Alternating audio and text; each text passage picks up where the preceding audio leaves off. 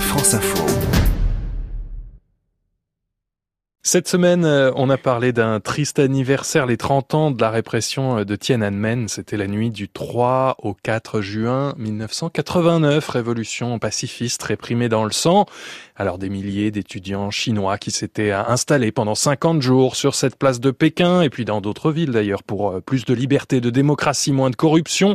2600 morts d'après la Croix-Rouge. Bonjour Elisa Mignot. Bonjour. Polka Magazine, on en parle avec vous puisque des photos d'époque viennent de refaire surface. Tout à fait. Quand on pense en France aux images de la révolution de Tiananmen, on pense aux photos de Catherine Henriette de l'AFP, on pense à celles de Stuart Franklin de l'agence Magnum, on pense aussi souvent à la fameuse photo devenue une icône du manifestant seul face à une colonne de chars. Beaucoup d'entre vous euh, la connaissent sans doute. Mais je voudrais revenir sur des images moins connues, des images rendues publiques en mars dernier seulement. C'est le New York Times qui nous racontait cette histoire il y a quelques jours. Et ces images, elles ont été prises par Jian Liu. Jian Liu avait 20 ans à l'époque. Euh, il était étudiant dans la mode à Pékin.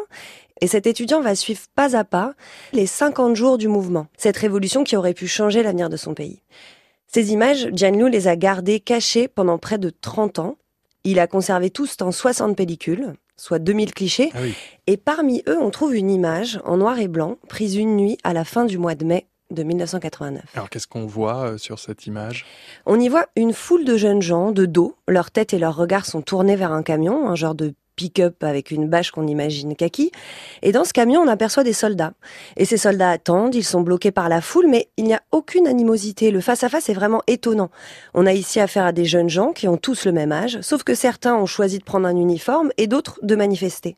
Et que se passe-t-il? Ils discutent. Un soldat à lunettes, casquette étoilée sur la tête, paraît écouter très attentivement l'un des manifestants. Un autre, les bras suspendus à la bâche, sourit, un peu goguenard au propos des protestataires. Un autre encore est affalé sur son bras et s'ennuie franchement. Ces militaires ne sont pas armés, ils sont juste en uniforme. Et on voit des jeunes, vingtenaires, à peine trentenaires, qui se parlent. Personne ne sent en danger. Et cette image montre qu'à ce moment-là, même si la loi martiale a déjà été promulguée par le gouvernement, le dialogue est encore possible.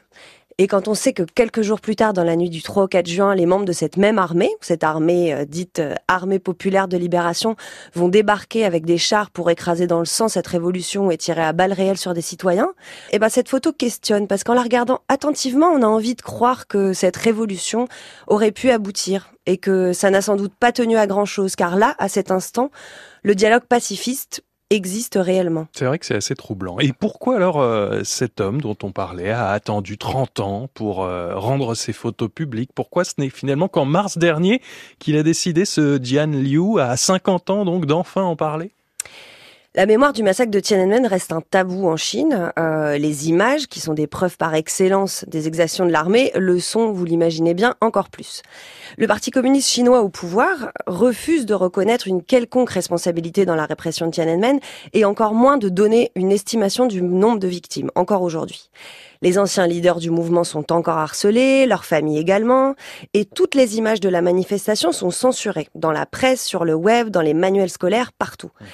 Et Liu raconte au New York Times que c'est justement parce qu'il a réalisé que cette mémoire pouvait et même allait se perdre dans son pays, tant cet événement tend à être effacé par les autorités, qu'il s'est replongé dans ce moment de sa vie.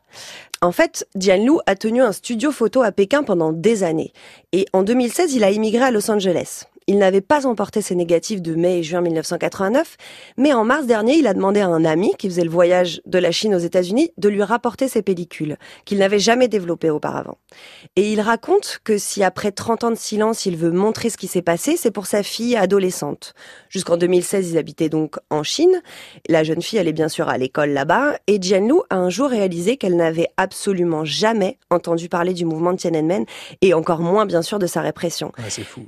Et il s'est dit que ces photos qu'il avait prises devaient être des preuves, des digues contre l'oubli, des jalons pour la mémoire du monde, la mémoire de la jeunesse chinoise et puis la mémoire de sa fille. Et donc on retrouve euh, cette très étonnante photo de Jian Liu sur le site de Polka Magazine, donc polkamagazine.com. Le numéro du printemps est toujours en kiosque, je crois. Merci en tout cas Elisa Mignot et on vous réécoute sur franceinfo.fr.